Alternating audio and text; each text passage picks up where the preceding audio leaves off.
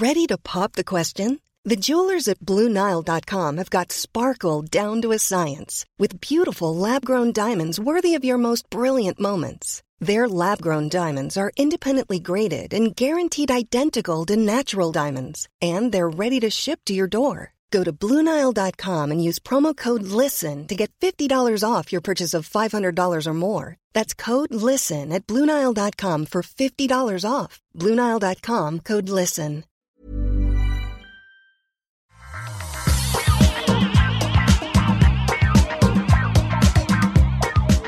Bonjour à tous et bienvenue sur le Rendez-vous Tech. C'est l'émission où on résume toute l'actu tech, internet et gadgets chaque semaine avec des invités formidables. Mais aujourd'hui, c'est différent, pas pour euh, l'invité formidable, mais pour le sujet, puisque, euh, bah, comme de temps en temps, on fait des épisodes spéciaux où on va parler d'un sujet spécifique. Et aujourd'hui, c'est le cas, puisqu'on va parler de HPC. Et qu'est-ce que c'est que les HPC Romuald est là pour nous expliquer tout ça. Moi, je suis Patrick Béja et je suis très heureux de vous retrouver. Et ces épisodes spéciaux, c'est vraiment un truc euh, auquel je prends beaucoup de plaisir. Bien sûr, j'aime beaucoup parler d'actu également, mais les épisodes spéciaux, c'est le moment où on peut répondre aux questions qu'on se pose comme ça, qui sont toujours dans le background et pour lesquelles on n'a jamais vraiment le temps d'avoir les réponses. Heureusement, là, on a Romuald qui est avec nous et qui va pouvoir répondre à absolument toutes nos questions sur... Alors j'ai dit HPC. Euh, je pense que dans le titre on aura un, comment dire un, titre un petit peu plus euh, explicite. Mais donc on va parler de supercalculateur. Salut Romuald. Bonjour. Comment vas-tu? Bien, merci. Merci de l'invitation. Eh, mais je suis extrêmement heureux. Merci à toi d'être là et de nous prêter euh, ton expertise. Donc, on va parler de supercalculateur aujourd'hui. On va se demander ce que c'est, à quoi ça sert, comment ça marche, etc., euh, etc. Avant ça, peut-être, juste pour, euh, tu vois, bien se mettre en jambe, est-ce que tu peux nous, nous dire qui tu es, d'où tu viens, ce que tu fais, te présenter un petit peu? Eh ben oui, je suis ingénieur système HPC, donc ça veut dire que je m'occupe plus spécialement de toute la partie logiciels euh, associés à l'installation et à l'utilisation des supercalculateurs. Et j'ai euh, pendant plusieurs années euh, installé ce genre de machine pour différents clients dans les domaines industriels, universitaires et, et de la défense. Et du coup, c'est pour ça que j'ai proposé à, à Patrick de, de faire cet épisode. Et tu dis installer ces appareils, euh, tu parles un petit peu de matériel, mais tu parles aussi beaucoup de logiciel. Toi, tu es plutôt du côté logiciel. Voilà, la, partie logicielle est très imbriquée avec la partie matérielle parce que le but c'est d'avoir quelque chose d'extrêmement optimisé. Mais moi, je m'occupais principalement de tout ce qui est euh, installation de, des firmware et de toute la couche logicielle qui permet aux applications euh, après des utilisateurs de, de fonctionner de façon optimale euh, sur ces machines. On va parler de plein de trucs super intéressants. On va parler des, des Geekbench, euh, des gens qui ont beaucoup d'argent avec ce genre de matériel. On va parler euh, à quoi ça sert? Est-ce que ça sert à euh, faire tourner enfin Cyberpunk 2077 correctement, par exemple? Est-ce qu'il y a des gens qui installent des jeux sur leur HPC C'est la question que je veux te poser avant tout. Enfin, sur leur HPC, sur leur super calculateur. Mais on va peut-être commencer par la base parce que là, on est parti sur voilà, on parle de HPC, termes techniques, tout ça. Euh, Dis-moi, Romuald, c'est quoi un supercalculateur? Alors déjà, pour HPC, euh, l'acronyme veut dire High Performance Computing. Donc, euh, un supercalculateur, c'est un ensemble de serveurs, euh, des serveurs qui sont assez proches au final de ce qu'on peut imaginer pour un PC, mais par contre, ils sont conçus et optimisés de façon à avoir le maximum de puissance de calcul et euh, cet ensemble de serveurs, donc euh, de, de quelques-uns à quelques dizaines de milliers, euh, ont, ont, besoin de fonctionner euh, tous ensemble pour euh, pour que les calculs puissent se passer le, le, mieux possible et avec le plus de puissance efficace. un supercalculateur, ça a donc besoin d'une grosse infrastructure, donc un data center, parce que ça va nécessiter beaucoup de puissance électrique. Du coup, qui dit puissance électrique dit aussi beaucoup de refroidissement à, à proposer. Euh, donc, euh, c'est des refroidissements soit par climatisation, soit par euh, des systèmes de, de water cooling. Et, euh, et en plus de, de, cette puissance de calcul, euh, c'est du matériel qui coûte euh, très cher évidemment, mais qui doit fonctionner pendant assez longtemps. Donc il y a une très grosse partie maintenance qui est importante pour que les pannes n'handicapent pas la puissance de calcul, puisque quand on a plusieurs milliers de machines, forcément, il y a un pourcentage de chances non négligeable qu'il y en ait quelques-unes qui tombent en panne au fur et à mesure de la vie de la machine. D'accord. Donc, bon, T'as parlé euh, longtemps et en détail, et moi ce que je retiens c'est bah c'est un gros ordinateur quoi. Euh, mais effectivement bon c'est un, un super calculateur, mais en même temps bon je je, je schématise, mais euh, en fait je dis ça, mais c'est pas un, gros ordinateur. C'est vraiment, on parle d'un centre de données. Alors s'il y a euh, 10 serveurs, peut-être qu'on peut les faire tenir dans une armoire, mais c'est vraiment un data center euh, au même titre que euh, on peut avoir des data centers pour, euh, je sais pas, Google qui va faire ses recherches ou Apple qui fait son stockage. sauf que là, c'est un, un, un, data center qui est dédié, parce que tu parles de plusieurs milliers de serveurs, c'est un data center qui peut être énorme, qui peut être, qui va être dédié au fait de d'avoir de la puissance de calcul. C'est un petit peu une une grosse carte graphique euh, qui serait enfin une série de grosses, grosses, cartes graphiques enchaînées les unes aux autres pour qu'elles puissent travailler ensemble. Euh, donc donc c'est ça c'est ça dont on parle physiquement. On va parler plus en détail de la nature des systèmes. Mais c'est juste, euh, si tu mets, j'en sais rien moi, 150 000 iPhones et que t'écris le bon logiciel dessus, eh ben tu pourrais avoir un super calculateur aussi. Ça, ça pourrait. Après, il euh, y, a, y a quand même l'objectif de d'optimiser euh, la, la, puissance électrique utilisée et, euh, et puis que les effectivement que les logiciels tournent, tournent correctement dessus. Mais euh, il y a quelques années il y avait des calculateurs qui avaient été conçus à base de de PlayStation je crois que c'était des PlayStation 3 donc il y, a, y a effectivement possibilité de détourner du matériel aussi pour faire du, du calcul, mais le, le, matériel dédié est souvent beaucoup plus efficace. Justement, on parle de consommation électrique euh, avec le l'écologie qui devient une préoccupation euh, de plus en plus importante. Est-ce que tu as senti, toi, parce que ça fait un moment que tu travailles dans le milieu, est-ce que tu as senti cette préoccupation s'appliquer à la question des euh, des supercalculateurs? Euh, Est-ce qu'il y a des, des, des gens qui commencent à dire attends, euh, est-ce qu'on a besoin d'avoir ces machines? Est-ce qu'on peut eh, J'imagine que la la préoccupation, si elle se manifeste, c'est plus comment est-ce qu'on peut refroidir sans, euh, sans, sans ajouter de la consommation électrique, mais comment ça se passe le, tout ça? Le matériel est de, est de plus en plus optimisé pour essayer d'utiliser chaque, chaque watt euh, de façon optimale. Et euh, le, le, plus gros du travail pour, euh, pour minimiser la, la perte d'électricité, c'est sur la, le refroidissement. Euh, pendant longtemps, les refroidissements étaient par des systèmes de climatisation, donc ils consomment beaucoup pour refroidir. Et du coup, euh, la... Quand tu dis climatisation, c'est vraiment genre euh, on refroidit l'air et on le l'envoie dans la salle où sont les serveurs. C'est vraiment du de l'air conditionné, quoi.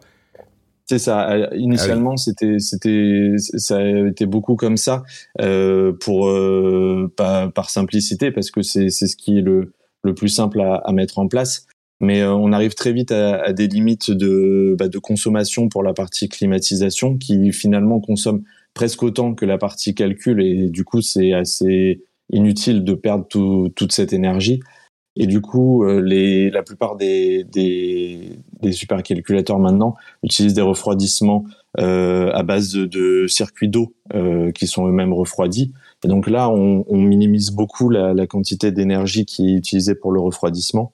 Donc c'est de l'eau qui circule à l'intérieur des machines et qui euh, emmagasine la chaleur. Et ensuite, on n'a plus euh, d'utilité à climatiser autant la salle, mais on a juste besoin de refroidir cette eau. Et donc là, il y a des systèmes qui peuvent être presque sans, sans apport d'énergie en utilisant un échangeur avec l'extérieur, euh, donc des, des, grandes tours euh, aéro-réfrigérées à l'extérieur, ou alors euh, bah, des systèmes qui refroidissent activement, un peu comme une, comme une climatisation qui refroidirait, mais juste l'eau cette fois-ci. D'accord. Euh, par contre, j'imagine que pour la puissance euh, des, des, des, enfin, des serveurs eux-mêmes, l'électricité dont ils ont besoin, là, il y a moins qui soit possible à faire. On peut optimiser, mais comme le, le, le, but est d'avoir autant de puissance que possible et le plus de puissance possible, euh, à un moment, ça va forcément consommer beaucoup d'électricité et là, il n'y a pas grand-chose qu'on peut faire, non? C'est ça. Donc le, le matériel peut, euh, par la finesse de gravure et les choses comme ça, optimiser de mieux en mieux sa, sa consommation. Mais l'objectif premier, c'est ce que tu disais, c'est de d'avoir une puissance brute la plus forte possible. Donc la consommation des, des calculateurs en eux-mêmes augmente aussi avec le temps. Mais on arrive à densifier de plus en plus les machines et à minimiser l'énergie inutilement gaspillée. Et du coup, la, la puissance brute des, des calculateurs, euh, quand on la ramène en, en termes de, de, watts ou de kilowatts, euh, est de mieux en mieux avec le temps. Euh, je, mais j'imagine que là, euh, l'autre solution, ça va être de s'assurer qu'on utilise une électricité propre euh, bon, mais ça, ça, ça concerne tous les domaines de, de la consommation, donc on va pas forcément s'y attarder, mais. Ah, après, on, on, pourra en parler parce qu'il y a un, un, calculateur qui a été installé dans un pays que tu connais bien, en Finlande, Lumi, qui est qui est déclaré fonctionnant 100% à, à l'énergie verte, à l'hydroélectricité. Donc, sur le choix de de, de l'emplacement et, des, et, des, façons d'utiliser l'électricité, on peut, on peut faire du, du, travail, oui, pour, pour avoir de, de l'électricité verte euh, à chaque étape. Et euh, un point qui est important, c'est que euh, quand on refroidit avec euh, avec de l'eau, euh, l'eau qui est produite en sortie est de l'eau chaude, et cette eau chaude, elle peut être utilisée. Euh, il y a des centres de calcul qui utilisent cette eau chaude après pour pour chauffer, par exemple, des bureaux ou des mmh. ou des systèmes d'eau dérivés. Donc, il y a moyen de réutiliser et d'avoir finalement une, une rentabilisation de, de cette chaleur qui est produite. Oui, plutôt que de l'évacuer et de la refroidir euh, par des systèmes même verts, là, on la réutilise et ça évite d'utiliser un, une autre source de chaleur pour chauffer les, bureaux ou ce genre de choses. C'est pas bête. Ça, c'est des problèmes qui se posent euh, à tous les types de centres de, données qui sont pas euh, spécifiques aux supercalculateurs, mais qui en même temps, pour cette, bah, spécificité justement de ce type de centre de données, sont peut-être encore plus importants parce que vraiment, on insiste sur ce point un supercalculateur, le but c'est d'avoir autant de puissance que possible. Et quand tu évoquais le fait que, bah, avec moins de, euh, une gravure plus fine, on va avoir une, euh, une enveloppe thermique euh, qui va être plus faible et donc moins de consommation d'électricité pour atteindre le même résultat. Oui, mais du coup, ça veut dire qu'on va pouvoir mettre plus de processeurs en même temps et donc on va multiplier la la consommation, là, le but, c'est vraiment, c'est toujours un peu comme ça dans les centres de données, mais là encore plus, il faut euh, faire tourner le truc autant que possible. Donc la question se pose peut-être encore plus que pour d'autres types de, de, de centres de serveurs euh, de ce type-là. Euh, on va parler de l'utilité de, euh, de, de faire euh, euh bouillir les serveurs dans les centres de dans les supercalculateurs et notamment justement le fait que ça peut servir à des choses qui euh, aideront à comprendre et à combattre le réchauffement climatique. Mais euh, j'aimerais qu'on continue à parler un petit peu de matériel encore parce que ça, moi, en tant que bon euh, geek euh, qui a construit ses PC pendant longtemps, j'ai plein de questions sur ce sujet et ça m'intéresse beaucoup. la première, c'est euh, comment ça fonctionne, quelle est l'architecture vraiment euh, des centres de serveurs? Est-ce qu'on a des processeurs qui sont spécialement designés pour ces machines, ou est-ce que on peut euh, simplement mettre une série, bah, je parlais d'iPhone tout à l'heure, ou de processeurs euh, Intel ou AMD euh, collés les uns aux autres, et là c'est bon, si j'en achète assez, je peux faire moi-même mon propre supercalculateur. Est-ce que c'est aussi simple que ça? Il suffit de les empiler et d'en avoir plus que le concurrent pour avoir une un, un super calculateur plus puissant euh, Ou alors est-ce que c'est vraiment du, matériel super spécifique dédié construit pour ça? La plupart des, calculateurs euh, ont du matériel euh, spécifique, mais l'architecture, ça reste une, architecture de, PC assez classique. C'est-à-dire que bah, il faut un processeur, de la mémoire vive, une carte mère et, puis après du, réseau. au niveau des processeurs, la, la, majorité des, des supercalculateurs sont avec des processeurs euh, de type x86. Donc, c'est les processeurs euh, de, de, même nature, on va dire, que ce qu'il y a dans les PC grand public, mais dans leur, euh, dans leur déclinaison euh, pour, les, pour le, le calcul et pour les serveurs. C'est-à-dire c'est des processeurs qui ont souvent plus de cœur et euh, qui ont une capacité à gérer beaucoup plus de, de mémoire que, que ce qu'on utilise au quotidien. Euh, c'est les trucs genre euh, euh, Xéon, ce genre de trucs ou c'est encore ça, plus... exactement. Ouais, d'accord. C'est des Xéons. Hmm. Alors après, les Xéons, sur les sur le pour optimiser la, la, puissance, on prend souvent des Xeon très haut de gamme et du coup avec énormément de, de cœur. chez AMD, c'est la série Epic. Euh, on a actuellement, euh, pour, euh, pour donner un ordre de grandeur, jusqu'à 64 cœurs par, par processeur.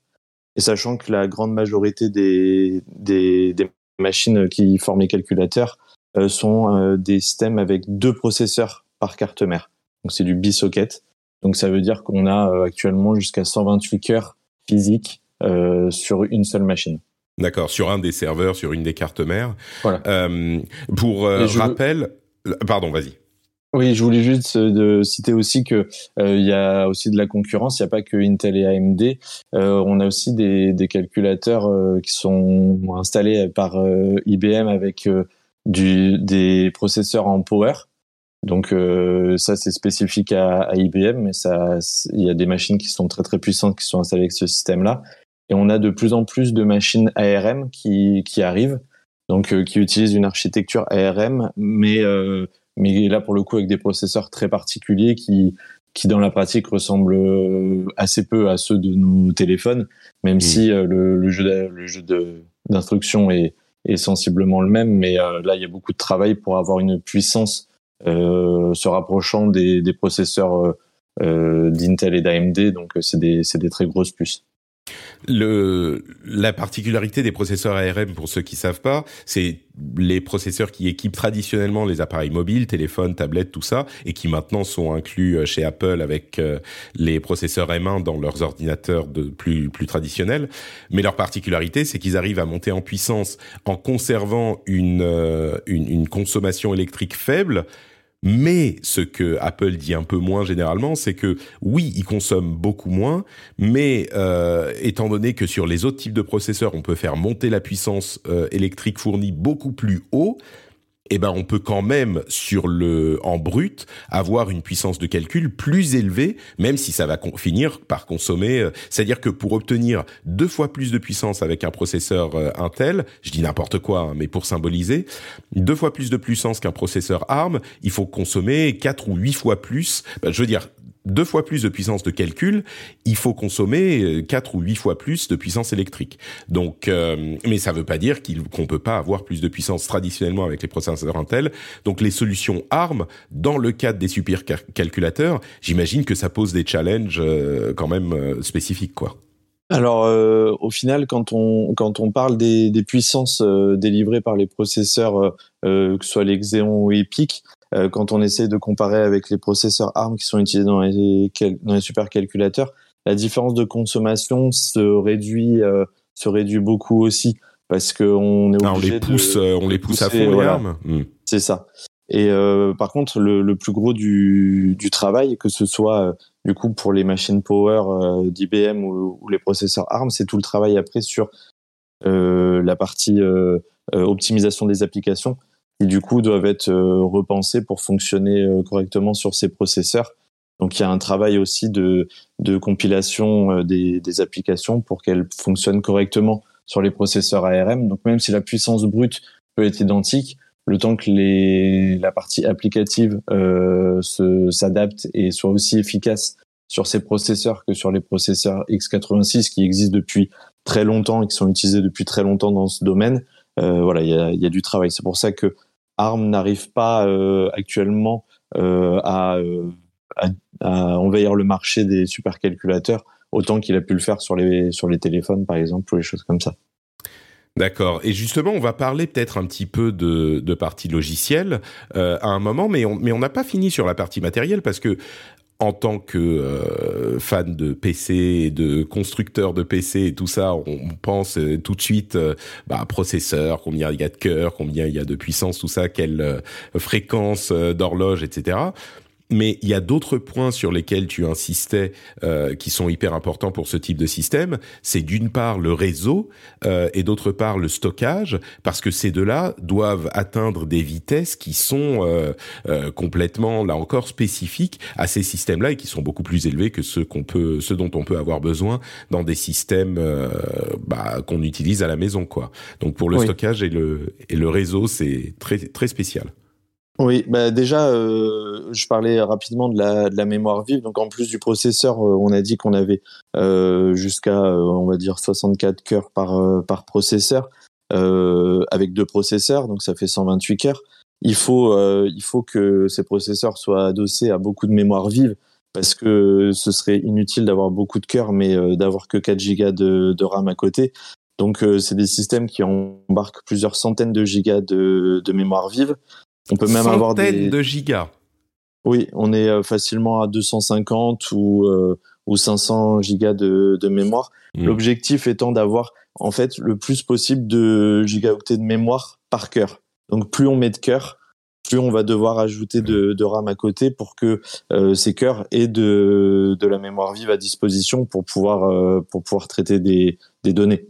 Je, je précise pour les gens qui sont peut-être pas super spécialistes, toujours une chose à laquelle je m'attache dans ces émissions. Euh, la RAM, ce à quoi ça va servir, c'est que la mémoire vive, euh, c'est les données sur lesquelles vont travailler le processeur. Euh, si on a juste le processeur et pas de mémoire, euh, bah le processeur il peut pas. C'est comme je sais pas un moteur euh, qui va pas avoir le l'essence qu'on va lui envoyer quoi. Il n'y a pas de réservoir d'essence. Il y a aussi le stockage, euh, les, le, le, stockage non volatile, les disques durs, les les, les SSD, tout ça mais si on parle de RAM, c'est les données sur lesquelles sont en train de travailler spécifiquement le processeur. Et c'est pour ça que plus on a de cœur, plus on a de processeurs, plus il en faut, quoi. C'est ça. Et donc on a même des machines euh, pour des pour des usages assez spécifiques qui peuvent avoir plusieurs téraoctets de RAM euh, à disposition. Euh, c'est notamment utile quand on a besoin de mettre des très très grands jeux de données en mémoire vive et qui seront après accédés de façon relativement aléatoire. Donc on a des machines qui peuvent avoir plusieurs téraoctets de, de RAM.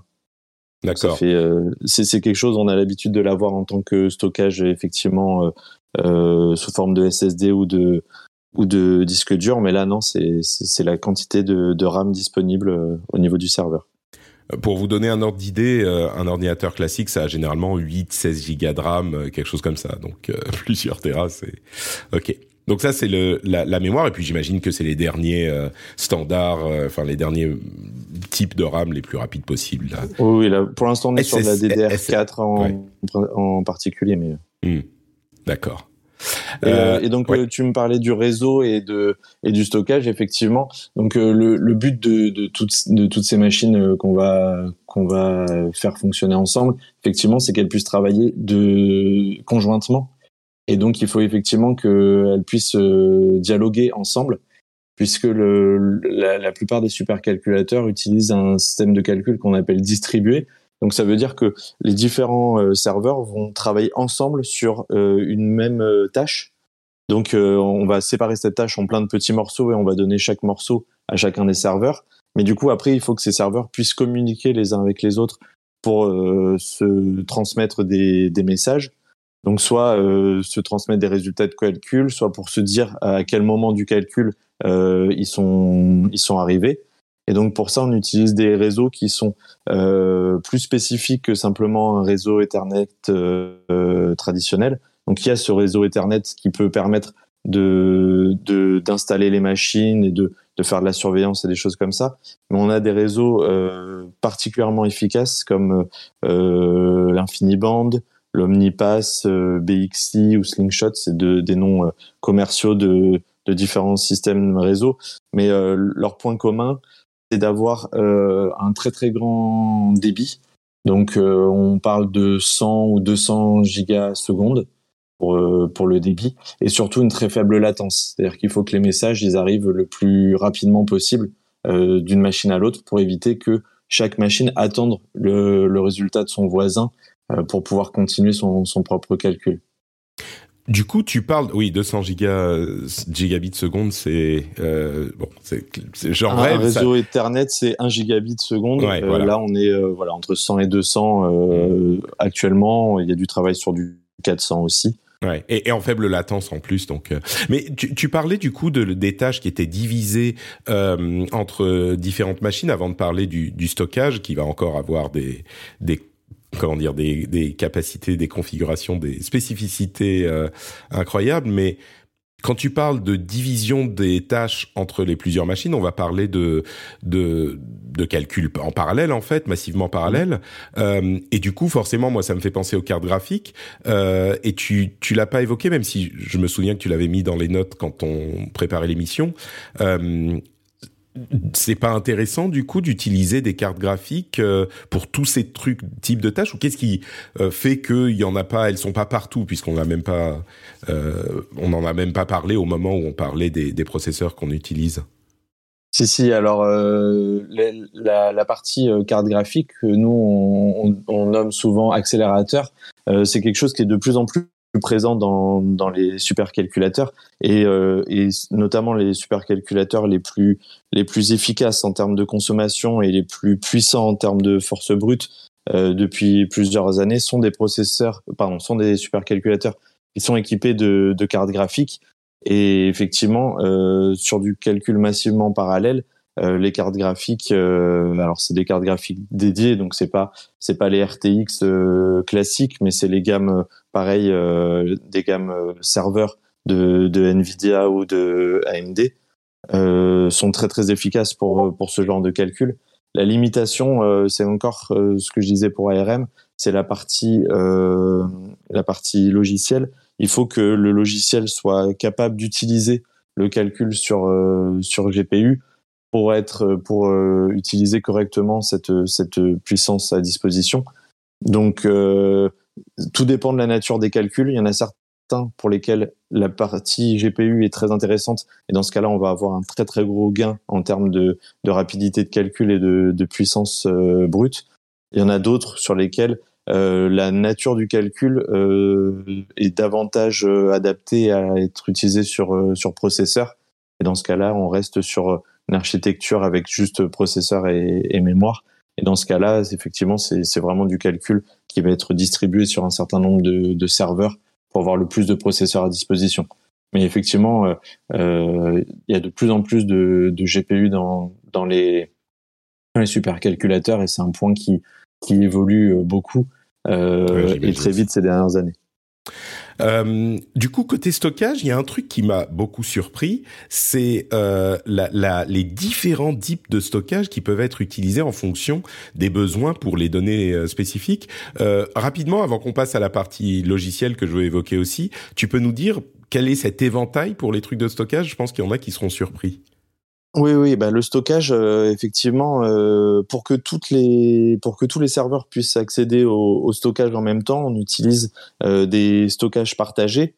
donc, ce stockage est souvent connecté au réseau rapide dont je parlais tout à l'heure, donc celui qui a une très grande bande passante et, et une très faible latence. Et du coup, ce, ce stockage est accessible à tous les serveurs. Et après, euh, le stockage en question, bah, il va falloir se poser la question si on a besoin de beaucoup de capacité, de beaucoup de rapidité, euh, de beaucoup de pérennité sur, sur le stockage. Et donc, en fonction de, de ces questions-là, on va avoir différents, différentes natures de, de matériel. Donc, si on veut énormément de, de performance, et c'est ce qui est utilisé pour euh, vraiment faire la partie calcul euh, pure, c'est-à-dire euh, les, les, données qui sont après lu par les par les serveurs euh, pour être euh, pour être traité et ensuite euh, redéposé sur le sur le stockage. On va utiliser bah, des SSD, des NVMe, donc des technologies très rapides en termes de, de bande passante. Le problème, c'est que la capacité souvent est, est, assez faible, ou en tout cas le coût pour avoir une grande capacité est très élevé.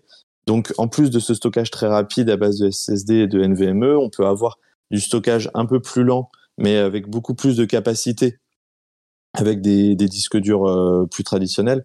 Alors souvent, c'est des, des, déclinaisons euh, avec une très grande capacité. On utilise facilement des, des disques durs de, de 16, euh, de 16 Tera ou, ou plus en fonction de, de ce qui arrive sur le, sur le marché pour avoir des très très grandes capacités de, de stockage. Les, les grands centres de données ont plusieurs pétaoctets de, de stockage de cette nature-là à, mettre à disposition. Et donc là, c'est des données un peu plus froides euh, dans le sens où elles seront euh, accédées moins souvent par le calculateur. Et du coup, on peut se permettre qu'elles soient un peu moins rapides à, accéder. C'est pour ça qu'on utilise des disques durs. Et le dernier type de, de matériel qui peut être utilisé, c'est la bande magnétique. Donc euh, là, c'est un stockage qui est euh, assez éloigné de. Là, on est dans les années 60, quoi. C'est des, des, bandes magnétiques, c'est ça qui m'a surpris. C'est vraiment les bandes qui tournent sur les. Ouais, ouais, d'accord. Alors c'est ça, mais euh, c'est de façon, ça a quand même, euh, il y a eu beaucoup de travail quand même depuis depuis cette époque-là, euh, notamment sur la, la densité et, et, le et quand même la, la rapidité d'accès. Mais ça, ça permet euh, de stocker des quantités astronomiques de, de données. Euh, parce que le, le fait d'avoir plusieurs milliers de, de, serveurs qui travaillent euh, conjointement, ça permet de produire beaucoup, beaucoup de résultats, mais il faut absolument pouvoir les, les stocker, ces résultats. Et, euh, et à, à l'inverse, il y a certains jeux de données, par exemple dans le domaine euh, climatique ou choses comme ça, qui peuvent nécessiter des grandes capacités de stockage. Et du coup, il faut avoir cette, cette possibilité d'avoir un très très grand volume. Alors le, le temps d'accès est très très lent puisque en fait les bandes magnétiques elles sont rangées dans des dans des euh, librairies. Ça ressemble à une sorte de de grande bibliothèque avec euh, plein de, de cassettes avec des bandes magnétiques dedans et euh, des bras robotisés qui vont chercher la bonne cassette dans laquelle il y a la bande magnétique qui nous intéresse. Donc il y a une partie mécanique, c'est c'est beaucoup plus lent d'accès. Par contre, voilà, le stockage est beaucoup plus pérenne et les quantités stockées sont, sont beaucoup plus grandes. J'imagine que du coup, il y a là aussi euh, des spécificités même pour la comment dire pour le stockage euh, du niveau euh, enfin l'humidité la, la, chaleur de, de, ces trucs là ou on s'en préoccupe pas à ce point-là pour pour le stockage des bandes je veux dire? Ah, pour le stockage des bandes bah, c'est dans des salles climatisées comme comme le reste de, des machines euh, je ne sais pas spécialement s'il y a un travail particulier à, à, faire dessus, mais après, le, de toute façon, les, les, calculateurs sont dans des environnements de, pour lesquels on essaye effectivement de, de maîtriser la température, l'humidité. Euh, ce qui est jamais bon, notamment pour euh, pour tout ce qui est stockage, c'est les variations de température ou d'humidité. Donc le but, c'est de, de maintenir euh, le plus stable possible l'environnement. D'accord, je comprends. Euh, avant de parler enfin des, des, usages, je veux quand même qu'on évoque euh, le, les systèmes euh, au niveau logiciel. Donc, euh, ça tourne pas euh, sous Windows, toutes ces choses-là. C'est des systèmes très spécifiques, j'imagine. Euh, ça, ça se base sur Linux et mais mais pareil, c'est pas un, un Red Hat qu'on télécharge et qu'on peut installer sur son PC. J'imagine que vous les euh, customisez ou non, même pas? Hmm, alors, il y a, y a, beaucoup d'optimisation, mais euh, au niveau du, du cœur du, du, système d'exploitation, on utilise euh, effectivement quasi exclusivement des bases Linux, à savoir par exemple Red Hat ou SUSE, qui sont, qui sont parmi les, les plus utilisés. Euh, le, le, le, noyau de, du système d'exploitation est, est, optimisé déjà par, euh, par ces éditeurs-là. Après, il y a beaucoup de travail sur euh, l'optimisation des, des drivers et des firmware de tous les, de tous les équipements qu'il y a à l'intérieur euh, de, de la machine pour pouvoir les faire communiquer le mieux possible. Mais d'un point de vue euh, OS, on reste sur, sur ces bases-là.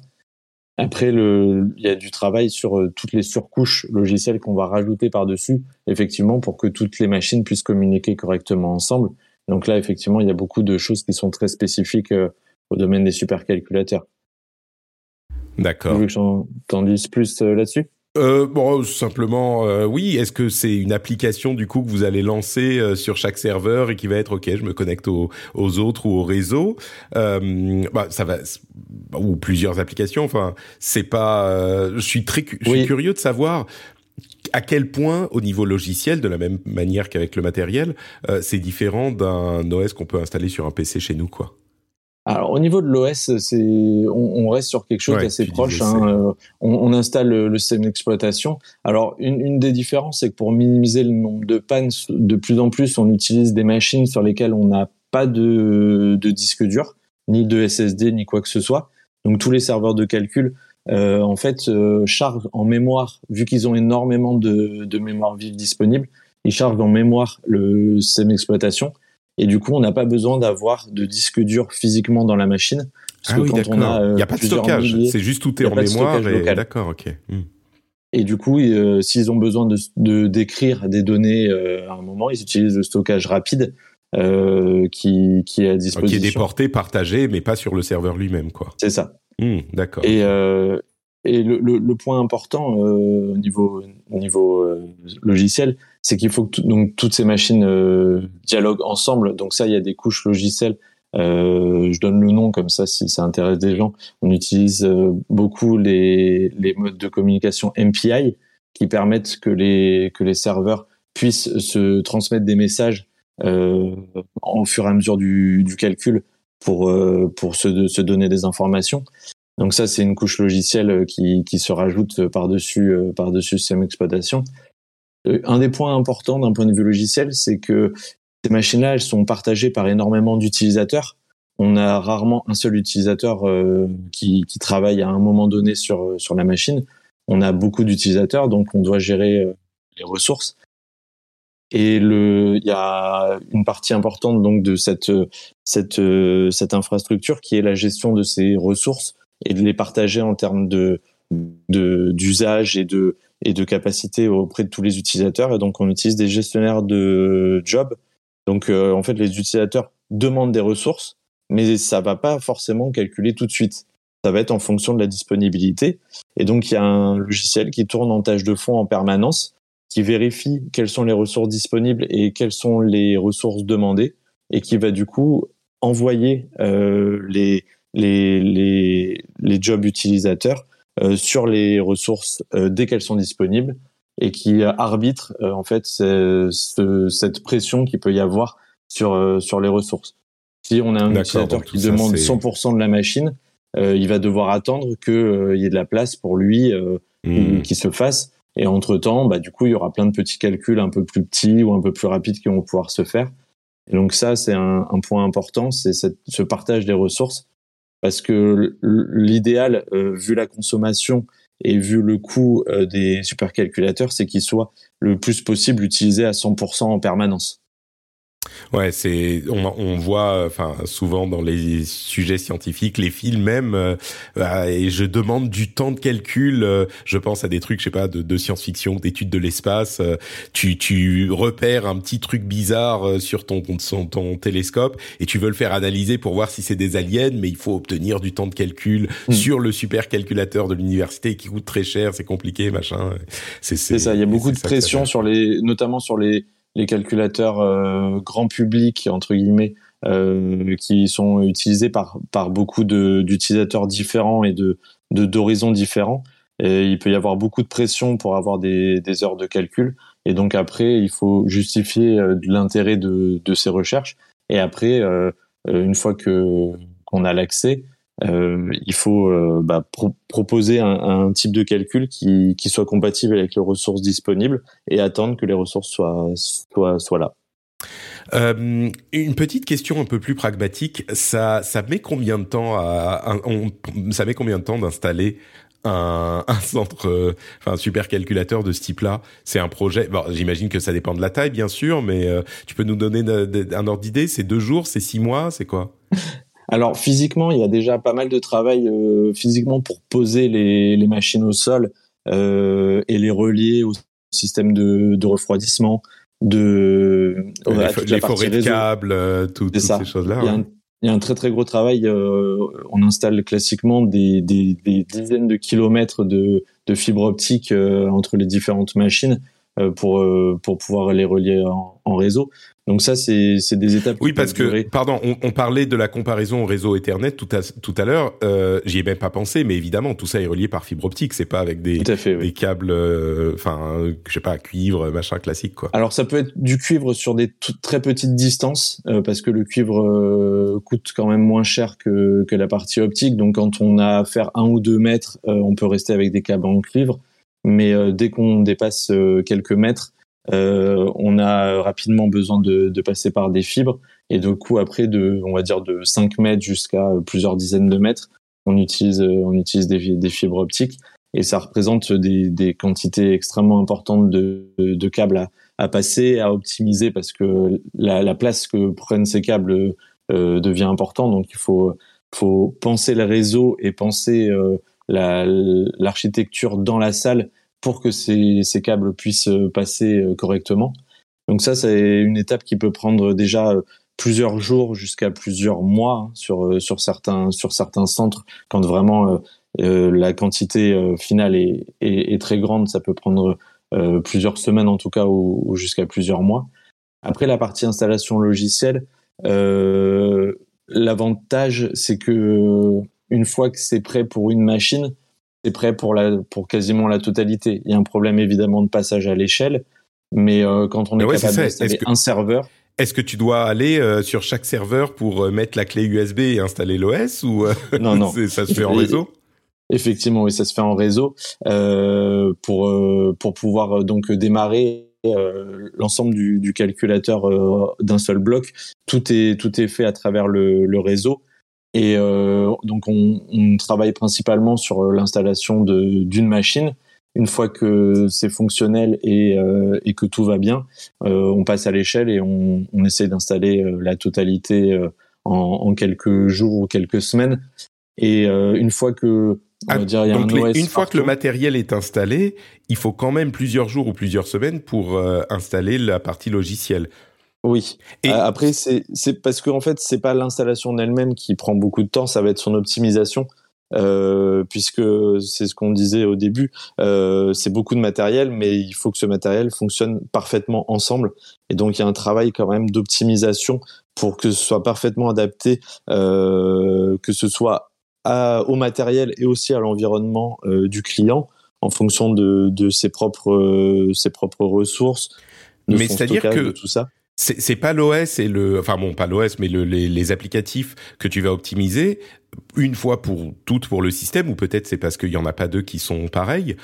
Mais pour chaque configuration, tu vas devoir, une fois que tout est installé, l'OS et le, enfin le matériel et l'OS, tu vas devoir ensuite euh, customiser euh, le, le, les paramètres ou le, le truc sur place euh, oui. Pour chaque. Oui, mais, oui. mais c'est pourquoi? C'est parce qu'il faut, euh, euh, en fonction de la distance entre les machines ou le nombre de machines. C'est c'est pas que tu peux, euh, je sais pas, tu tu design ton ton ton ensemble logiciel.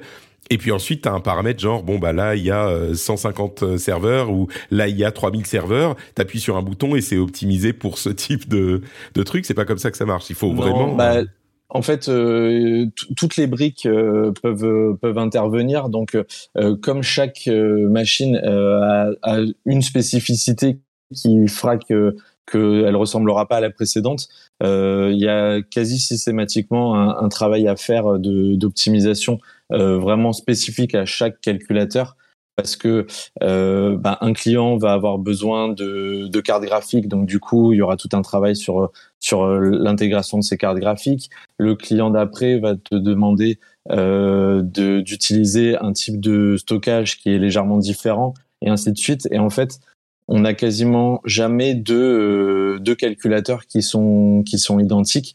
Et l'objectif étant d'avoir quelque chose le, plus fonctionnel, euh, enfin avec la plus grande efficacité possible. Il y a du travail euh, du coup à chaque fois.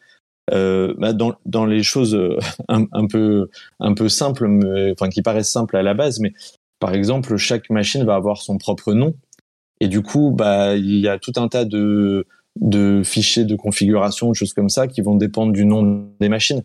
Donc, euh, si, si tu as un, une machine qui s'appelle Toto et que la machine d'après euh, s'appelle euh, Robin, eh ben, tu vas devoir changer tes fichiers de configuration pour qu'ils soient capables d'aller taper sur les bons noms de machines et ainsi de suite. Donc, il y, a, y, a, des points comme ça qui sont un peu, un peu rigolos et, et simples. Ouais. Mais après, euh, voilà, il y a, y a une optimisation qui doit se faire un petit peu à tous les, à tous les stades. Et euh, surtout, le, le, principal de, de l'optimisation, c'est pour que les applications euh, finales fonctionnent correctement. Et ça, ça se fait une fois que tout est installé. On installe l'application, on regarde si ses performances sont proches de celles à, auxquelles on, on peut s'attendre. Et si c'est pas le cas, euh, là il y a un travail important pour euh, pour voir quels sont les points à améliorer pour euh, pour retrouver une, une performance euh, D'accord. J'allais dire, mais tu peux pas le faire dans le développement avant de commencer à installer les machines. Et, et j'oublie simplement que bah t'as pas ce système ailleurs, donc euh, t'es bien obligé d'attendre qu'il soit installé non, vraiment C'est souvent à flux mm. tendu. Hein, c'est rare qu'on puisse avoir, euh, euh, comme on utilise régulièrement le tout dernier matériel, souvent même on est en train de l'installer avant qu'il soit annoncé. Vraiment commercialement auprès de tout le monde. Enfin, on est très souvent sur les sur vraiment le la toute dernière nature et les tout derniers modèles de, chaque équipement, euh, on a peu de temps euh, de, préparation euh, avant de, commencer l'installation. D'accord, bien Donc on, découvre aussi le, matériel régulièrement pas au dernier moment parce qu'on a on a tout un travail ah, de préparation avec vous avez les specs et tout ça hmm. mais dans la pratique quand on quand on met à cette échelle là on, découvre euh, quand même toujours à chaque installation, on découvre euh, un petit quelque chose qui qui fait que bah, il y a besoin de, de, repenser un petit peu euh, l'installation pour pour l'adapter et, arriver à une performance à une performance meilleure. J'imagine, ouais. D'accord. Euh, super, bah écoute, je pense qu'on a une bonne image de ce que représentent ces systèmes, mais, mais maintenant pour euh, conclure, euh, je pense qu'il serait peut-être bon de parler euh, de l'utilité de tous ces trucs. Pourquoi est-ce qu'on fait tellement d'efforts? Euh, Pourquoi est-ce qu'il y a tellement de spécificités qui sont engagées pour euh, les supercalculateurs? Et du coup, bah oui, la, la question c'est à quoi est-ce que ça sert toutes ces choses-là? On parlait de, recherche et de, enfin bon, je, vais, je vais te laisser en parler, tu parleras mieux que moi. À quoi ça sert euh, un supercalculateur? Alors au niveau des, domaines, c'est de plus en plus euh, diversifié. il y a de plus en plus de domaines qui font appel à, ce genre de matériel. Euh, dans les domaines classiques, on a la défense, l'automobile, l'énergie. Je vais, je vais donner une liste et puis après je reviendrai sur certains éléments. la météo, parce que j'ai déjà la santé, l'industrie, la recherche. Euh, donc euh, voilà, beaucoup beaucoup de domaines. Alors euh, pour pour parler un peu plus spécifiquement de, de chacun, la défense. donc il y a toute une partie conception de des bah, par exemple des des avions de chasse qui, qui reposent sur sur de la simulation et sur de de, de la recherche qui peut être optimisée par l'utilisation de, de HPC. Dans l'automobile, c'est la partie crash Pour les avions de chasse, c'est pour le, je sais pas, l'aérodynamisme, ce genre de choses. Il y a, voilà, l'aérodynamisme, euh, le, les sonars euh, ou radars, hmm. euh, la, oui, tout ce qui est euh, euh, étude des matériaux pour pour voir si les matériaux résistent à certaines contraintes. Hmm. Est-ce qu'ils reflètent les ondes électromagnétiques de la même façon que d'autres? Est-ce que du coup ils sont par des radars? C'est marrant parce que moi, quand tu me parles de ces choses-là, j'aurais tendance à penser que quand tu parles d'aérodynamisme, euh, c'est une quantité de données euh. Bien sûr, je me trompe, mais je, me dirais bon bah t'envoies euh, des flux d'air et puis tu regardes comment ils se ils se déplacent. Mais je me dis bah t'as un espace qui est relativement faible. On parle de quelques dizaines de mètres, peut-être un petit peu plus est-ce qu'on n'avait pas, on n'est pas déjà arrivé à un niveau où ce genre de calcul pouvait être fait par des supercalculateurs d'il y a dix ans, tu vois, et que parce que quand on parle de climat et qu'on va dire on va faire des simulations sur la Terre entière pendant euh, des, jours ou des semaines, bah là je peux comprendre que oui, plus on a de puissance, euh, plus ça peut être utile. Euh, mais si on réussit à faire des simulations au niveau de la Terre, est-ce que un supercalculateur d'il y a 10 ans ne suffisait pas à faire de la simulation de flux d'air ou du calcul de flux d'air pour un avion de chasse, euh, tu vois, qui est et, et c'est pas le cas, non? En fait, la, la, simulation ou la modélisation, euh, à chaque fois, on est obligé de simplifier euh, énormément les, les, calculs pour qu'ils soient faisables de façon réaliste. Et du coup, on se retrouve à devoir oublier un certain nombre de paramètres pour être en capacité de faire les, les calculs. Mais si on augmente la capacité de, de calcul en, en, parallèle, on finit par pouvoir euh, utiliser davantage de, de, paramètres et donc de faire quelque chose de beaucoup plus précis.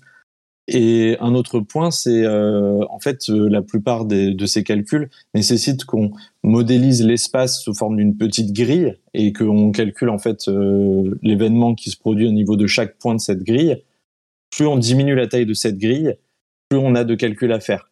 Donc en fait, avant, on pouvait regarder par exemple sur une carrosserie de voiture, euh, on peut on peut dire par exemple que chaque euh, chaque euh, zone sur laquelle on va faire le calcul fait un centimètre carré et ça nous donne un résultat moyen qui est correct.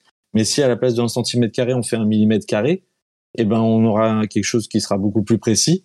Par contre, il faudra énormément plus de capacité de calcul pour calculer les 1000 mm carrés qu'il va y avoir dans, je dis 1000 d'ailleurs, Peut-être que je me trompe. Non, en, euh, centimètres ou millimètres, c'est 10. Mais en plus, on est en centimètres et millimètres cubes.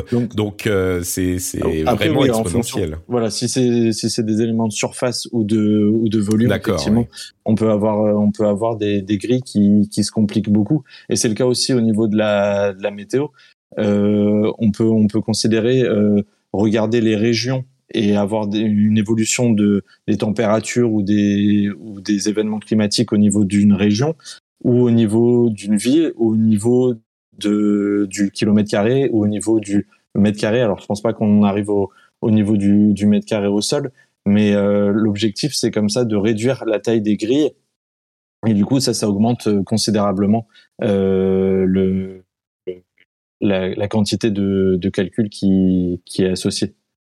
Et du coup, je ne sais pas si tu sauras me répondre à cette question, mais quand on parle de ces sujets-là, après je suis sûr que chaque sujet est différent, mais quand on parle de ces sujets-là, ce que le travail du supercalculateur va être de dire bon bah là on a, euh, je sais pas, une projection de particules d'air, euh, de, molécules d'air de différentes natures, machin qui vont arriver dans ce sens avec cette direction et cette force euh, et cette vitesse vers la carrosserie de la voiture et on va dire bah là euh, enfin je sais pas il y a y a longtemps je schématise encore on pouvait avoir 1000 particules. Maintenant on peut en avoir 12 milliards qui sont modélisés. Évidemment dans la pratique il y en a beaucoup plus. Mais on, on les on les calcule et on calcule leur déplacement en fonction de la vitesse, de la résistance, euh, de la euh, nature des matériaux à chaque étape, à chaque et j'imagine qu'il y a une dimension temps aussi parce qu'on va calculer en, en, en, plus précisément de la même manière, on peut réduire l'échelle de temps à laquelle on va on va calculer. Euh, et c'est vraiment ça, c'est le déplacement des particules qu'on va calculer en fonction de tous ces paramètres et de la complexité de l'environnement, c'est ça? Alors, euh, je pense que c'est ça. Après, euh, je suis pas trop spécialiste de la partie euh, application euh, purement, purement, parce que souvent c'est moi les étapes que que je faisais sur les calculateurs, c'était de de tout faire pour que ces applications fonctionnent bien. Par contre, j'étais pas présent au moment où les résultats commencent à sortir, puisque ça c'est c'est de l'ordre de du travail du, du client lui-même.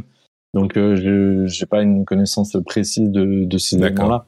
Après, sur d'autres sujets, euh, je peux te répondre un petit peu. Par exemple, concernant euh, la chimie, euh, qui est un domaine qui utilise énormément les, les calculateurs, effectivement, le, le paramètre de, de, temps et de d'espace est, est, très important. Par exemple, quand on veut calculer euh, comment se passe une, une réaction chimique, euh, ben on peut prendre une molécule, on peut en prendre 10, euh, on peut regarder qu'est-ce qui se passe en quelques euh, nanosecondes ou en quelques millisecondes ou en quelques secondes. Et en fonction à chaque fois de, ces paramètres-là, on augmente la, quantité de, calculs qui sont nécessaires. Donc oui, à chaque fois qu'on change l'échelle, que ce soit donc la taille de ta grille ou l'échelle de temps, à chaque fois on augmente beaucoup la quantité de, de, données qui doit être prise en charge et qui doit être calculée par, par la machine. Et du coup, oh. euh, pardon, vas-y. Et pour l'automobile, euh, je voulais dire aussi, euh, il y a énormément de crash tests qui sont faits.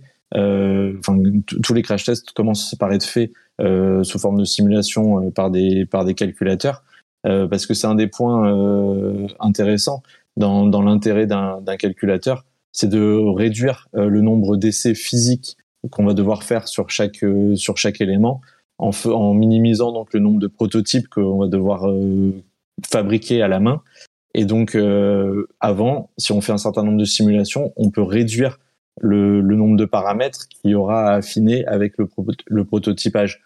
Donc, au lieu de jeter des, des, milliers de voitures contre des murs pour voir comment, euh, comment elles se comportent, on peut simuler euh, comment elles sont censées se comporter, améliorer euh, tout ce qui nous paraît euh, important et qui permet d'avoir un, un, meilleur résultat par le par l'outil de simulation Et à la fin, on fait plus que quelques essais réels et on voit si ça correspond aux, aux simulations qui avaient été faites avant.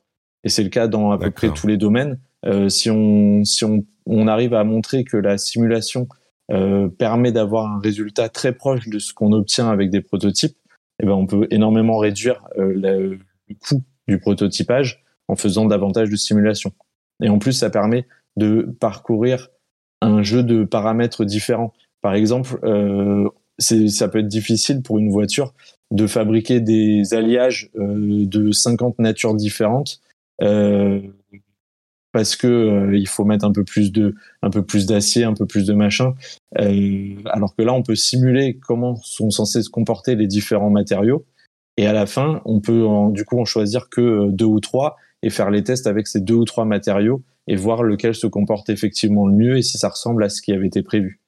D'accord. Ok. Et, et, du coup, euh, je me rends compte que il euh, y a, y a d'autres euh, éléments que tu évoquais, comme le nucléaire, la prospection pétrolière, etc. Donc ça touche vraiment tous les domaines.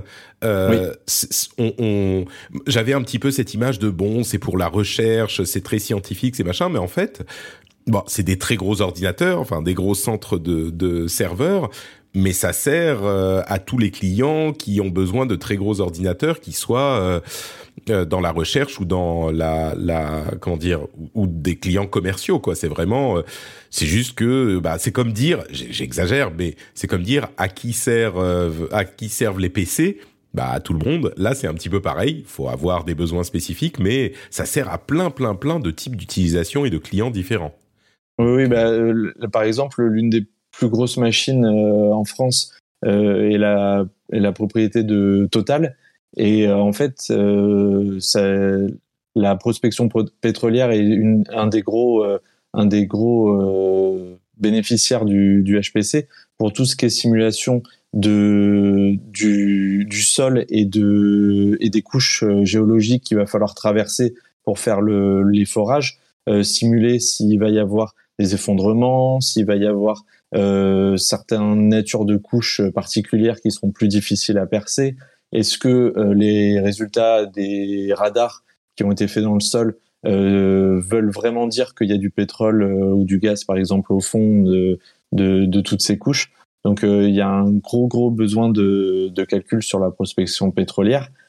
le nucléaire est évidemment un point très important, puisque depuis l'arrêt des, des essais nucléaires réels euh, depuis, depuis plusieurs années, maintenant la, la totalité de la recherche euh, sur le nucléaire passe par euh, la simulation euh, par des supercalculateurs. Et donc ça, c'est un des points qui, qui, est important, on y reviendra. Mais la capacité de faire des simulations importantes dans le domaine du nucléaire est un point primordial pour les États qui sont des puissances nucléaires pour pour euh, prouver de leur capacité de, de, développement sur, euh, sur ces armes. D'accord, je comprends. Euh, écoute, euh, je crois qu'on arrive vers la fin de notre passionnante discussion, mais j'aimerais quand même te poser une question sur la manière dont, dont les choses évoluent, qui sont les gros acteurs, etc. Mais avec une première question qui est un peu, comment dire, qui va te paraître bête, mais est-ce que tu crois qu'on pourra arriver à un moment à une, euh, une saturation de la puissance, pas une saturation, mais on va se dire bon bah là c'est bon, on a, euh, on peut calculer euh, tout au millimètre et, et, donc on n'a plus besoin de plus de puissance. Ou est-ce que, bon, bah, c'est comme partout dans l'informatique, non, quand on a plus de puissance, on trouve l'utilité, et donc il y aura toujours cette, version extrême de la technologie d'aujourd'hui, on la pousse autant que possible et on essaye et on aura toujours l'utilité pour les plus gros supercalculateurs du monde euh, dans le, enfin pour pour les 50 prochaines. Après, on sait pas, mais pour les, le futur envisageable, il y aura toujours de quoi faire avec des plus grosses machines, quoi. Bon, à chaque fois qu'on a l'impression de d'atteindre un, un, plafond euh, qui nous paraît difficile à, à, dépasser. Euh, quelques années plus tard, on a souvent euh, une technologie ou, un acteur qui arrive et qui montre qu'on peut faire euh, on peut faire nettement plus gros. Donc j'ai l'impression que vu l'évolution ces dernières années, on reste encore sur sur une progression très rapide et, constante. Donc l'utilisation de ces, machines ne va, va pas s'arrêter. On trouve des utilisations de plus en plus diverses dans divers domaines. Donc le, le, besoin en termes de quantité va, augmenter. Et même en termes de puissance, comme je le disais, il suffit de vouloir faire quelque chose d'un peu plus précis et d'utiliser au final euh, un paramètre que jusque-là on avait caché parce qu'on n'était pas en capacité de le prendre en compte. Et ben demain, avec plus de puissance, si on peut le, prendre en compte, on aura un résultat qui sera plus efficace et, ça amène euh, l'utilisation de, de, plus en plus grosses machines. Donc, et, et tu dis en plus, j'ai l'impression que ça va grossir. Tu dis en plus que euh, de plus en plus de domaines l'utilisent, c'est-à-dire qu'au fur et à mesure qu'on a euh, bah, la puissance qui augmente et peut-être des, des supercalculateurs qui sont pas, euh, euh, je sais pas, dans le top 10 du top 500, et ben les machines un petit peu en dessous, elles peuvent être utilisées par par d'autres types d'industries, d'autres types de recherche aussi. c'est c'est ça que tu dis, c'est-à-dire qu'on a des applications aussi qui sont qui s'étendent. Les, les, les, domaines, euh, en fait, de plus en plus, de, notamment dans la partie industrie, des, des, des gens qui se rendent compte que euh, faire des simulations leur permet de, de réduire leurs coûts ou euh, réduire le temps de, de développement. Euh, on, on, voit de plus en plus d'industriels dans des, dans des domaines différents. Je, je disais, bah, par exemple, euh, ça fait plusieurs années, mais les crash tests, euh, du coup, c'est un point important.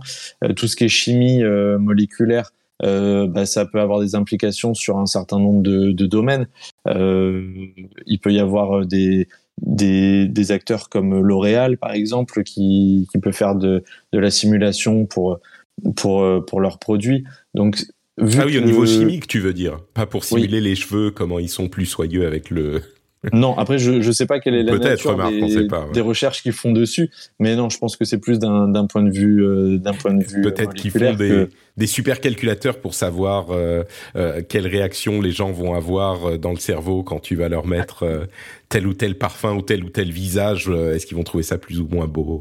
Je sais pas, on. Possible. Je, je connais pas la nature du du, du domaine, mais est-ce que l'informatique quantique, c'est un truc euh, qui, offre des promesses dans, le domaine des supercalculateurs aussi, ou c'est trop fondamental encore euh, pour qu'on y pense? Alors, euh, ça commence. Les, acteurs qui font du, supercalculateur classique s'intéressent énormément au, domaine du quantique. pour l'instant, le, quantique ne sert pas à faire de la production comme peut le faire un supercalculateur pour l'instant, on reste quand même sur de la recherche et du développement concernant le quantique, puisqu'il y a assez peu de machines disponibles et qu'elles sont pas encore euh, parfaites pour faire de, du calcul euh, régulier.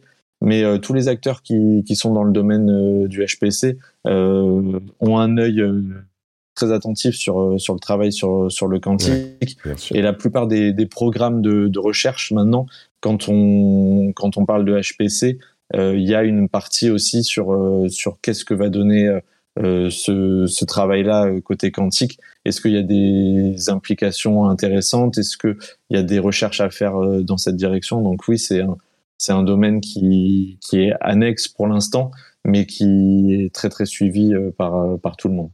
J'imagine que le jour où ça se débloque, si ça se débloque un jour, euh, au-delà des questions qu'on évoque souvent de euh, cassage de de, de, de l'encryption du, du, du ouais, de la cryptographie, du chiffrement, euh, bah oui, toutes ces toutes ces questions de calcul parallèle massif vont être euh, complètement révolutionnées si vraiment ce, on peut. C'est ça. Le, le, le, quantique aura sûrement un, un intérêt sur certaines natures de calcul, mais ça remplacera pas euh, tout ce qui est fait actuellement il y a certaines natures de calcul qui sont particulièrement euh, efficaces avec des, des algorithmes quantiques, d'autres beaucoup moins. Et ça laissera de la place du coup aux deux types de machines, avec euh, certaines qui seront euh, quantiques et qui seront dédiées à certains usages, et d'autres classiques qui continueront sur euh, les usages sur lesquels la partie classique est plus efficiente. Bon, on, on, finit avec une question rigolote, euh, un petit peu ou un peu plus détendue, on va dire. Euh, c'est quoi ces histoires de top 500 Qui les fait? Qui sont les gros acteurs? Genre, euh, est-ce que la France, on est bon en supercalculateur pour euh, la conception et pour euh, qui a les plus gros Qui a la plus le plus gros supercalculateur Ce genre de choses? Est-ce que c'est les services secrets? Est-ce que c'est l'armée? Est-ce que c'est ce genre de choses? Oui. co co Comment il évolue ce milieu au niveau des des Enfin, comment il est établi ce le panorama avec les acteurs? Donc il y, a, effectivement une liste qui s'appelle donc le top 500, qui est une liste qui est mise à jour deux fois par an autour de juin et novembre, qui recense les plus gros supercalculateurs, donc les 500 plus gros supercalculateurs actuellement installés. Alors une petite information importante, c'est que c'est les 500 plus gros déclarés. C'est-à-dire qu'il peut y avoir un certain nombre de calculateurs qui sont aussi gros ou beaucoup plus gros peut-être pour certains, qui ne seront pas publics parce que euh, l'entité qui, qui, le gère n'a pas d'intérêt à, à, le déclarer dans, dans cette liste. Donc effectivement, que les services secrets, l'armée, euh, ils en ont quelques-uns qui. C'est ça. Donc euh, il y, a, y, a, toute une partie qui est, qui est cachée et qui est pas du tout publiée dans, dans cette liste. Mais il y a quand même beaucoup d'acteurs qui ont un intérêt à, à, à, démontrer euh, de la puissance de calcul qu'ils atteignent avec leur, leur machine, que ce soit euh, bah, rien que pour justifier de l'usage de l'argent qu'on leur a fourni. Euh, je pense notamment au centre de recherche ou choses comme ça. C'est souvent de l'argent public euh, qui est en partie utilisé. Donc, euh, démontrer que par rapport à la concurrence, on est, euh, on est bien situé, permet de, de, justifier que l'argent a été correctement utilisé. Euh, il y a toute une partie aussi, donc comme je pardon, le disais. Sur, sur, sur la question du top 500, tu disais, tu, je sais plus si c'était dans l'émission ou avant quand on en parlait, euh, tu me disais qu'il y a vraiment une sorte de, de bench, de Geekbench, quoi, qu'on fait tourner quand la machine est installée. Et c'est comme ça qu'on établit le top 500. C'est comme, euh, c'est le truc de, de Keke euh, qui fait tourner son, son Geekbench pour voir que sa machine est plus forte que celle du voisin. C'est exactement ça. C'est un logiciel de oui, benchmark qui tourne dessus. C'est un logiciel qui s'appelle euh, donc un LeanPack et qui est un, un calcul matriciel euh, très très complexe qui utilise euh, la, la, totalité des ressources disponibles du, du calculateur. Et le résultat final qui est donné en pétaflop par seconde ou, ou moins suivant la, la, puissance du, du calculateur va donner son classement dans, dans la liste du top 500 et donc le but effectivement c'est de voir qui a le meilleur résultat et donc, euh, pour avoir ces, ces résultats-là, il faut le plus possible de machines en parallèle. Il faut qu'elles tombent pas en panne pendant toute la durée du, du calcul, qui peut être de, de plusieurs heures jusqu'à même euh, plusieurs, euh, plusieurs dizaines d'heures euh, pour, pour les calculs les plus, les plus complexes.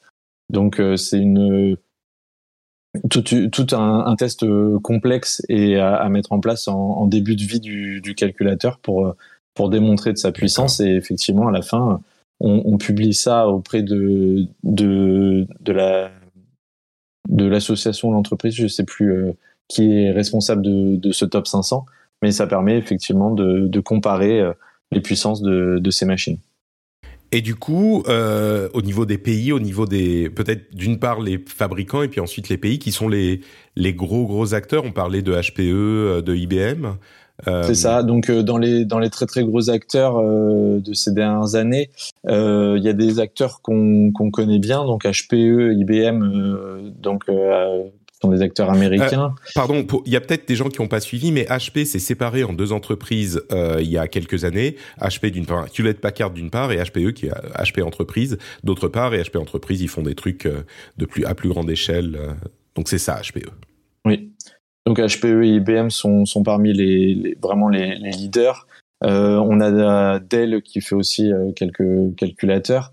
On a Lenovo qui était une branche de, enfin qui a qui a racheté une branche de IBM il y a plusieurs années et qui fait donc euh, des, des supercalculateurs maintenant de, de son côté aussi. Euh, côté européen, on a Atos qui euh, qui par son ancienne euh, entité Bull euh, fabrique des, des supercalculateurs européens. Et on a aussi des sociétés chinoises euh, qui sont moins connues euh, de notre côté du, de la planète, mais qui ont un certain nombre de machines classées au, au, top 500. Donc j'ai noté Inspur et Sugon. je suis désolé pour la, la prononciation, mais c'est des, des entreprises que qu'on connaît pas trop en, en Europe, mais euh, qui, qui, présentent un certain nombre de machines au top 500, principalement en Chine et dans, dans les pays asiatiques. Une question comme ça, euh, en plus euh, bonus, ça coûte combien un petit supercalculateur? Genre, est-ce que tu as idée de euh, combien coûte un supercalculateur euh, qui serait dans le bas du top 500, par exemple pour nous, Ah, dans le bas du top 500 C'est déjà, mais, mais déjà, ma, alors, pardon, question préliminaire. Il y a combien de supercalculateurs dans le monde? Tu sais? C'est 2000, 10 000, 20 000 ou on ne sait pas? Je ne sais pas du tout. Après, y a, en plus, il y, a toujours une difficulté à, à dire à quel moment on, on considère qu'une machine qui est à plus que quelques serveurs devient vraiment un supercalculateur. Mmh, euh, la, frontière est la frontière est, assez difficile à, à dessiner, mais euh, là le top 500 c'est vraiment les 500 plus grosses, mais on, on ça ça oublie une très grande majorité des calculateurs qui sont pour des besoins, bah, par exemple de, de recherche dans des laboratoires ou dans des entreprises pour faire euh, un peu de simulation et qui ont soit pas la taille, soit pas l'intérêt de, de, le classer. Donc euh, il y en a beaucoup beaucoup plus que ces 500. Par contre, je ne saurais pas en, dire le, le, nombre exact. Mais et, le, le prix, une, le, prix pour rentrer dans le top 500, tu as une vague idée de à quoi ça pourrait correspondre ou, Alors, je, ne saurais pas dire pour le top 500. Euh, les, les, machines euh, commencent à quelques, enfin un serveur simple, juste un seul, euh, on peut facilement être de l'ordre de, de 20 000 euros, par exemple, pour un seul serveur. Parce que avec ah les processeurs qui coûtent cher, la mémoire, euh, pour peu qu'on mette des, des, processeurs graphiques dedans, euh, on arrive à des sommes voilà qui sont de plusieurs milliers voire dizaines de milliers d'euros par serveur. Donc quand on multiplie par 200, 500 serveurs ou par 5000 serveurs, bah, ça fait des sommes ah conséquentes. On 5000 serveurs, il y a des il y a des, des le, plus gros. Pardon, je te laisse finir. Tu dis on est au minimum. Au, minimum, euh, on va dire qu'on est à, à euh, quelques centaines de milliers d'euros pour avoir pour avoir un calculateur de, de taille de taille minimale. on va dire 200 300 000 euros. ça permet d'avoir à la fois le réseau rapide, un certain nombre de serveurs et, et toute l'infrastructure qui qui va avec, hors data center hein, évidemment. Et euh, par contre, les plus gros coûtent plusieurs euh, dizaines de millions d'euros. Pour, euh, les plus ça, gros. on l'imagine. Et, toujours sans compter la partie data center qui peut aussi représenter une somme importante, mais sur laquelle j'ai pas de. Tu pas veux dire l'emplacement physique, quoi, le. Bah, l'emplacement physique et toute la construction du data hmm. center, le coût de l'électricité, le, tous ces points-là.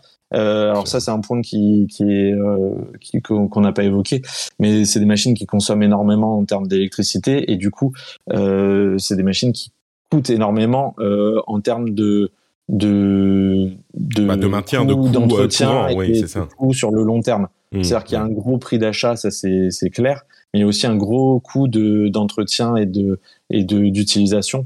Euh, que ce soit donc pour l'électricité ou, ou, potentiellement pour la maintenance puisqu'on a, on a un taux de panne qui est, euh, qui est conséquent, vu, enfin, le taux de panne est, est, bas, mais vu le nombre de machines, euh, ça fait quand même un certain nombre de maintenance à faire euh, tout au long de la vie de la machine. Et du coup, je crois que c'est des machines qui durent entre euh, 3 et 5 ans pour rester au, au top niveau. On va dire que la plupart sont sur des cycles, on va dire de 3 à 5 ans. Un peu plus long pour pour certains quand on n'a pas besoin de, de, des dernières technologies. Mais à un moment, c'est le, le, taux de panne qui commence à, à devenir euh, trop important pour rester, euh, pour rester intéressant. C'est-à-dire que si ah on a euh, la machine qui est en panne tous les trois jours parce que parce qu'on a un équipement puis un autre puis un autre qui, qui tombe en panne, au bout d'un moment c'est plus plus très utile.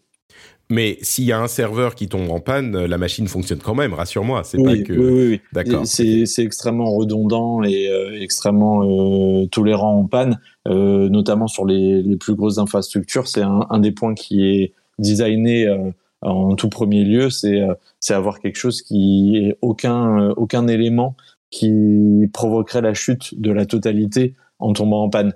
Donc on va se débrouiller pour avoir le plus possible de réseaux redondants pas de serveur euh, unique qui ferait une tâche et qui serait indispensable. Donc on, éclate les tâches sur plusieurs sur plusieurs machines pour que si une tombe en panne, une autre puisse prendre le relais. Euh, le réseau, il y a plusieurs trajets possibles pour que pour que la machine soit accessible et ainsi de suite. Donc oui, ça c'est très tolérant en panne. Euh, bon, dernière question. Euh, en France, on est comment niveau supercalculateur? Euh, Est-ce qu'on a, est-ce qu'on peut être, comment dire, fier de notre position? J'imagine que les plus gros sont en Chine, aux États-Unis, ce genre de choses, mais on est comment chez nous? Eh ben, on est, on est relativement bien classé. On est un pays qui a une culture HPC très forte et du coup qui a des machines très régulièrement classées au top 500. Euh, je disais tout à l'heure, euh, les machines de Total sont, sont régulièrement très bien classées. Euh, le CEA classe très régulièrement des, des, machines dans, dans, les, dans les 20 premières machines du monde. C'est quoi le CEA le CEA, c'est le commissariat, d'énergie atomique. atomique. Oui, d'accord. C'est donc l'entité française qui est responsable notamment des, des recherches sur sur la simulation nucléaire et sur sur le développement de des armes nucléaires. Donc euh, c'est ça fait partie des, des, acteurs qui qui ont besoin de cette puissance et qui ont aussi besoin de, de classer euh, leurs machines au, top 500. Et c'est ce qu'on voit aussi euh, aux États-Unis. Euh, leur entité équivalente, qui est le Department of Energy, euh, classe la plupart de leurs machines dans les dix premières machines du monde. Et justement là, le, le classement qui, qui, a été publié en, en juin les Américains sont premier, quatrième, cinquième, septième et huitième dans le mmh. top 10 avec euh, avec des machines et la plupart sont euh, du département of energy. Donc euh, c'est soit des machines qui sont faites pour la simulation nucléaire ou alors c'est des, des machines de recherche qui sont ouvertes à, à des labos de recherche de d'un peu partout aux États-Unis pour pour la recherche fondamentale et, euh, et le, développement, on va dire, euh, étatique. D'accord. Les, les autres du euh, top 10, c'est qui? Donc il y a donc la première c'est une machine américaine qui a écrasé le, le, top 500 cette année puisque c'est la première machine qui dépasse l'hexaflop. Donc l'hexaflop c'est c'est 1000 très puissant. pétaflops 1000 pétaflops, d'accord. Et un pétaflop c'est 1000 teraflops et ainsi de suite. Euh, donc euh, c'est la première machine qui, qui atteint cette barre symbolique euh, pour, je, je, je, vais donner une idée. Je vais essayer de donner une idée avec les chiffres euh, que je connais. Euh, dans les machines, les consoles de nouvelle génération, on est de l'ordre de 10 teraflops. Donc, euh, comme tu le disais, 10 teraflops pour une machine de consommation normale d'une console. J'imagine que certains ordinateurs peuvent faire euh, autant ou un peu plus, euh, d'ordinateurs personnels. Euh, et donc ensuite, on a les pétaflops qui sont 1000 teraflops et les hexaflops, donc le, le truc qui a été atteint ce euh, mois-ci, euh, qui est le, le, niveau de puissance Encore le, stade au-dessus. Ouais. Et, et, qui était une frontière qui est difficile à atteindre parce que ça nécessite euh, euh, du coup un très très grand nombre de machines et un environnement euh, euh parfaitement optimisé pour pour atteindre. On a un, on a un passage à l'échelle qui devient de plus en plus compliqué avec le nombre de machines. Et donc là, la barre de, de l'hexaflop était quelque chose qui était attendu, mais qui était compliqué à, à atteindre. Et l'arrivée des des accélérateurs, donc des GPU dans les, dans les supercalculateurs, comme on le disait tout à l'heure, euh, permet de diminuer le nombre de machines et du coup d'avoir plus de puissance par machine et de passer cette barre un peu plus facilement que si on avait que des CPU qui devaient calculer tous ensemble. D'accord. Donc euh, cette machine américaine donc euh, a passé le, le pétaflop. Ensuite on a une machine euh, euh, japonaise euh, qui est sur base ARM. Donc, euh, je disais que c'est difficile de, ah de ouais, tout optimiser, mais la, la, la, celle qui a été pendant plusieurs mois euh, la première du top 500 était sur base ARM. Et euh, la troisième, ça va te, te parler, c'est une machine qui est installée en Finlande et qui vient d'être installée la, cette année par, par HPE, qui s'appelle Lumi et qui est donc située, il me semble, dans le nord de la Finlande. Euh, et qui est une machine plus facile à refroidir là-bas. oui, c'est ça. Et puis à, à, à, à alimenter en électricité euh, du coup avec de l'hydroélectrique. C'est vraiment un point intéressant pour euh, pour eux. Euh, et c'est une machine qui est d'un consortium qui s'appelle EuroHPC, qui est un consortium européen qui qui va financer un certain nombre de, de machines en Europe pour atteindre des puissances de calcul euh, proches de celles qui sont fournies aux États-Unis, histoire de rendre l'Europe euh, plus euh, autonome de, ce point de vue-là et, et, aussi performant que, que d'autres pays du monde. Et donc c'est la première qui se classe euh, aussi haut dans, dans le classement, donc elle est troisième, troisième mondiale avec cette machine. Et la première machine française, tu me demandais, c'est une machine qui est située au, du côté de Montpellier, s'appelle Adastra. C'est une machine pareil de, de recherche euh, financée par euh, l'État français, par le GENSI, qui est l'organisme français qui, qui propose de, des puissances de calcul pour le, le, domaine de la recherche par l'intermédiaire de, de, très grosses machines nationales. Donc la première, elle est dixième avec Adastra à Montpellier. Et la deuxième machine française, c'est de pas dire de bêtises, c'est euh, la machine du CEA qui est actuellement 17e, euh, qui est donc une machine là pour le coup qui n'est pas euh, ouverte au public, mais qui est dédiée à la, à la recherche du CEA sur, sur le nucléaire. 17e, je ris. 17e, qu'est-ce que c'est que ça? Je, je, je, ah, y a les, Après, c'est une machine qui est 100% CPU. Donc il n'y a pas d'accélérateur euh, sous forme de GPU. Non, mais... Donc ça c'est un des points qui devient difficile à, à comparer, c'est qu'on compare maintenant des machines qui ont des, des architectures qui sont de plus en plus hybrides, euh, certaines donc qui sont dédiées au calcul avec des, des processeurs et d'autres qui ont euh, ces GPU qui, qui augmentent la puissance de calcul, mais pour lesquelles les, les applications doivent être optimisées. Ok, bah écoute, euh, je pense que ça nous fait un, un beau tour d'horizon de euh, l'univers merveilleux et impitoyable des HPC. Euh, je, je, voudrais te remercier très chaleureusement de nous avoir prêté ton expertise et, et ta sympathie, Romuald. Euh, Merci à toi. Est-ce que tu as, avant qu'on se quitte, une, une d'abord, est-ce qu'il y a des choses qu'on a oublié de dire, peut-être, des questions que je t'ai pas posées auxquelles tu, tu voulais que tu voulais évoquer? Non, non, je pense qu'on a à peu près, euh, à peu près tout, tout, tout, dit. Euh, euh, j'espère avoir rien oublié. Et, et si, si besoin, tu pourras faire un update dans un prochain épisode. Ça marche, avec plaisir. Et du coup, est-ce que tu as une présence publique sur le net, un compte Twitter, quelque chose qu'on... Non, pas, pas spécialement. je, suis, je, suis actif sur, sur le Discord de, de la communauté, mais, mais pas, pas particulièrement... Enfin, je, je publie rien de, de particulier concernant concernant le HPC pour l'instant. D'accord. Mais écoute, non, mais c'est très bien. Du coup, euh, c'est quoi ton pseudo sur le Discord? On va, on va recommander ça. Bah, euh, je, je, vais, je vais mettre Romuald. Je, vais le changer pour être plus plus facilement retrouvable. Super. Et eh ben écoutez, si vous voulez nous rejoindre sur le Discord, c'est toujours un bon moment passé ensemble. Le lien est sur euh, notepatrick.com, comme est d'ailleurs le lien vers tous les podcasts que je fais, vers les le Twitch pour regarder en live, vers bah, tout tout tout, et bien sûr vers le Patreon, patreon.com/rdv Tech.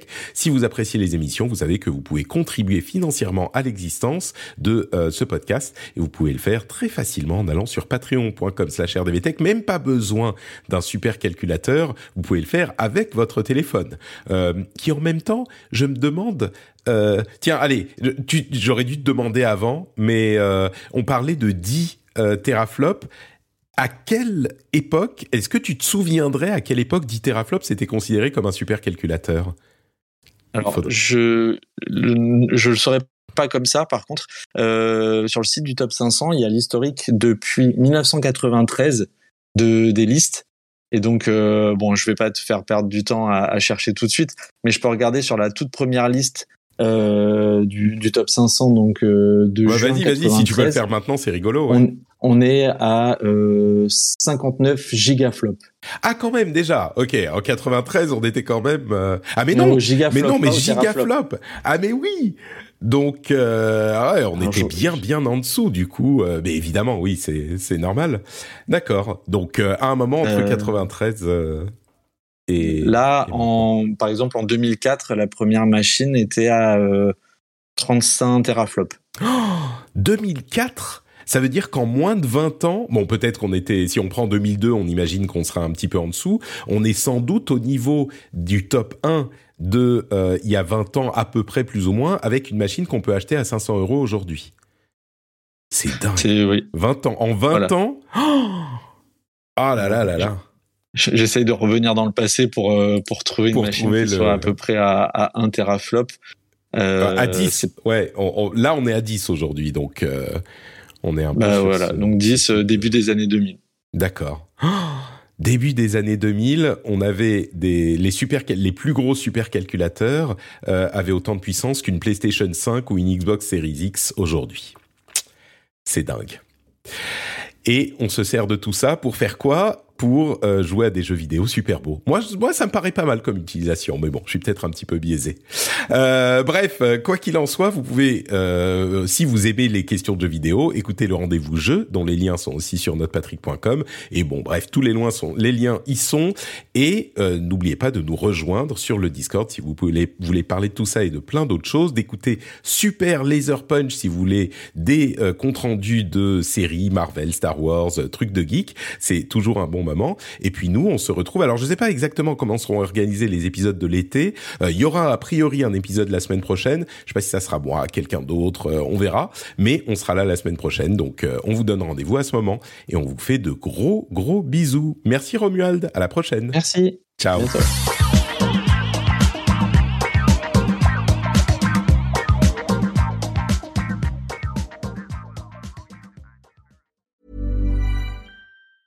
A lot can happen in three years, like a chatbot may be your new best friend. But what won't change? Needing health insurance. United Healthcare Tri Term Medical Plans, underwritten by Golden Rule Insurance Company, offer flexible, budget friendly coverage that lasts nearly three years in some states. Learn more at uh1.com. Say hello to a new era of mental health care. Cerebral is here to help you achieve your mental wellness goals with professional therapy and medication management support. 100% online. You'll experience the all new Cerebral Way, an innovative approach to mental wellness designed around you. You'll get a personalized treatment plan from a therapist, prescriber, or both in a safe and judgment free space. Your cerebral therapist or prescriber will outline a customized plan with clear milestones along the way so you can get to feeling your best. With Cerebral, you're not alone in your mental health journey. We're here to empower you to live a fulfilling life. So take that first step towards a brighter future and sign up today at cerebral.com slash podcast and use code ACAST to get 15% off your first month. Offer only valid on monthly plans. Other exclusions may apply. Offer ends July 31st, 2024. See site for details.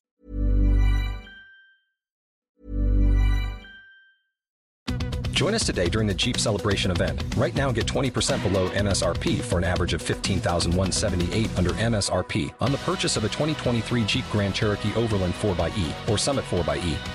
Not compatible with lease offers or with any other consumer incentive offers. 15,178 average based on 20% below average MSRP from all 2023 Grand Cherokee Overland 4xE and Summit 4xE models in dealer stock. Residency restrictions apply. Take retail delivery from dealer stock by 4 1. Jeep is a registered trademark.